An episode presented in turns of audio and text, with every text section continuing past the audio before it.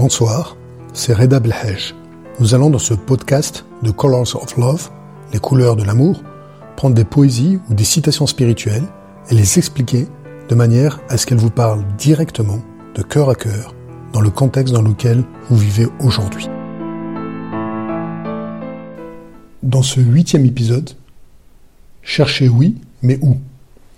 Nous allons commenter une petite histoire de Rabbi al-Hadawiya, une sainte majeure du 8e siècle, qui avait de nombreux disciples et qui a eu une influence spirituelle considérable dans l'ensemble du monde musulman. À la tombée de la nuit, un groupe de personnes aperçoivent Rabia en train de chercher dans la rue, devant la case où elle habitait.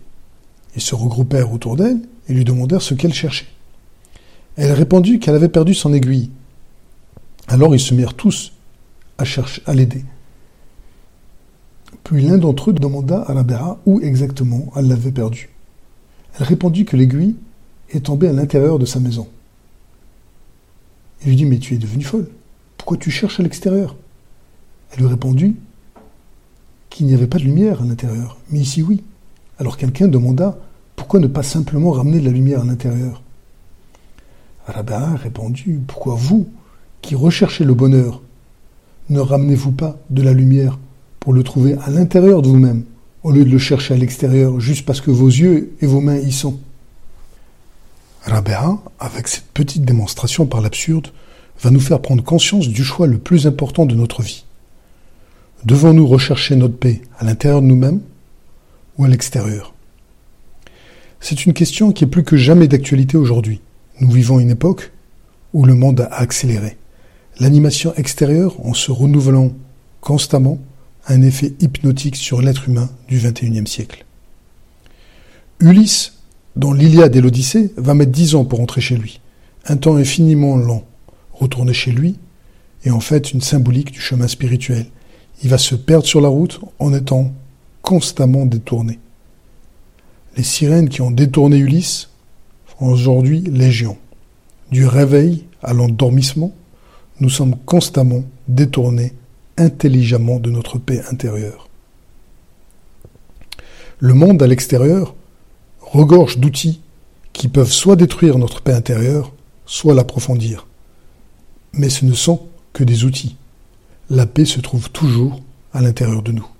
On utilise les outils comme un alpiniste utiliserait ses, ses propres outils pour pouvoir progresser dans son chemin. Cette utilisation des outils pour trouver et approfondir sa paix est la problématique principale de toute l'humanité, mais particulièrement aujourd'hui où les pseudo-religieux pensent souvent que la vérité se situe dans l'apparence extérieure et dans une mécanique dénuée de sens intérieur. Ils pensent se distinguer par des signes extérieurs alors qu'ils construisent une superficialité.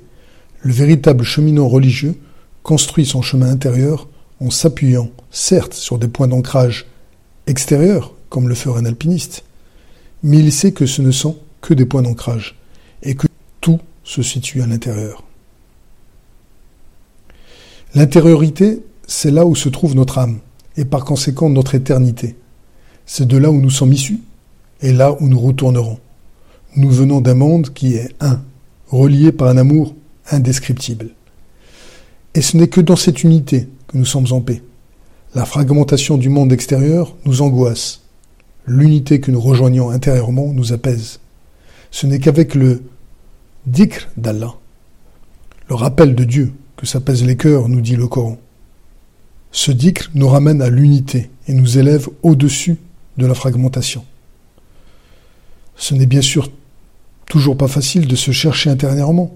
Il est plus facile de se laisser porté par ce film envoûtant, qui se déroule constamment à l'extérieur, mais comme Rabéa, n'allons pas juste chercher à l'extérieur parce que c'est plus facile. Il faut toujours chercher au bon endroit et avec les bons outils. À l'intérieur de nous et avec l'amour. Pas avec les questions-réponses de notre intellect, mais avec un amour inconditionnel qui dépasse tout questionnement. Le chemin ne consiste pas à trouver toutes les réponses, mais plutôt à ne plus avoir de questions. Car l'amour est le lion qui nous ramène à cette unité. Car on est ce que l'on aime. Et si on aime tout inconditionnellement, on redevient intrinsèquement un. Et là, on a trouvé. On n'a plus de questionnement. Il est également plus facile à l'heure d'Internet de se retrouver formaté par des informations erronées. Il y a une forme de désacralisation des traditions spirituelles au profit de tous ceux qui véhiculent une spiritualité nouvellement créée et superficielle. C'est le propre d'Internet, la superficialité et la facilité au dépend de la profondeur. Le message là de la Bara nous dit encore que c'était au cœur des grandes traditions où se trouve ce que l'on cherche et non en dehors, même si cela semble parfois plus simple et avec moins de contraintes. Le chemin est un chemin de sacralisation. Dans un premier degré, on commence par sacraliser le divin, puis les outils du cheminement religieux. Ensuite, on intègre qu'il est présent dans chaque humain. On sacralise alors tous les êtres humains. Puis on s'aperçoit qu'autour de nous, tout est réflexion divine. Là où on se tourne est la face de Dieu. Et là, on a sacralisé notre vie, et chacun des gestes devient sacré. Et tout ceci devient possible que si on est convaincu qu'à l'intérieur de nous, il y a quelque chose de sacré ce que Dieu a insufflé dans Adam. Et c'est en ce sens que Dieu dit dans le Coran qu'il a anobli les enfants d'Adam. Pas les croyants spécifiquement, tous les enfants d'Adam. Alors gardons le cap et cherchons là où on peut trouver.